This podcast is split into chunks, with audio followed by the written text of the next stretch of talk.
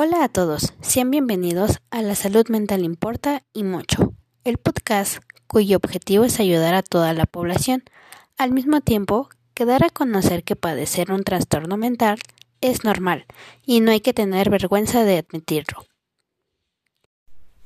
Estamos muy contentas de poder hablar con ustedes, ya que en este nuevo capítulo abordaremos algunas señales para que puedas identificar algún problema de salud mental tanto en ti como en la gente que amas. No olviden que para un diagnóstico adecuado es importante acudir a un especialista. Sin embargo, con esto queremos formar conciencia para que no te dé miedo pedir ayuda a un profesional.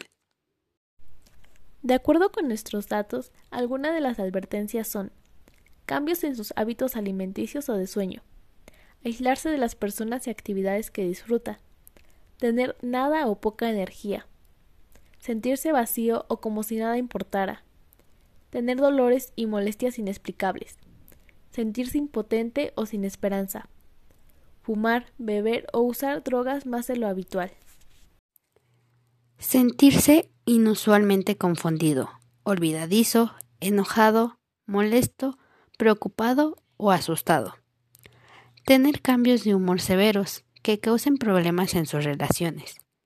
Tener pensamientos y recuerdos que no pueden sacar de su cabeza.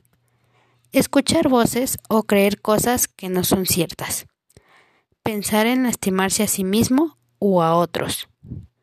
No poder realizar tareas diarias como cuidar a sus hijos o ir al trabajo o la escuela.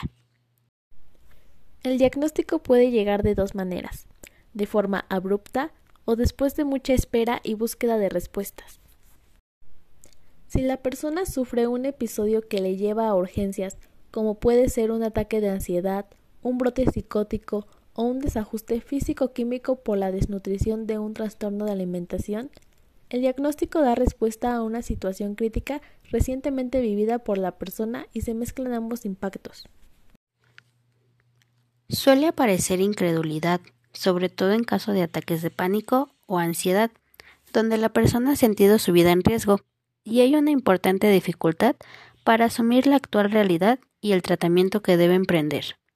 Si diversos malestares o situaciones han hecho pasar a la persona por médicos y pruebas hasta que es derivada o acude por sí misma a un profesional de, la salud mental, el diagnóstico se recibe de otra forma puede requerir un proceso de asimilación, pero el impacto será algo menor. Finalizamos con la frase, pasas la mayor parte de tu vida dentro de tu cabeza, haz que sea un lugar sano para estar.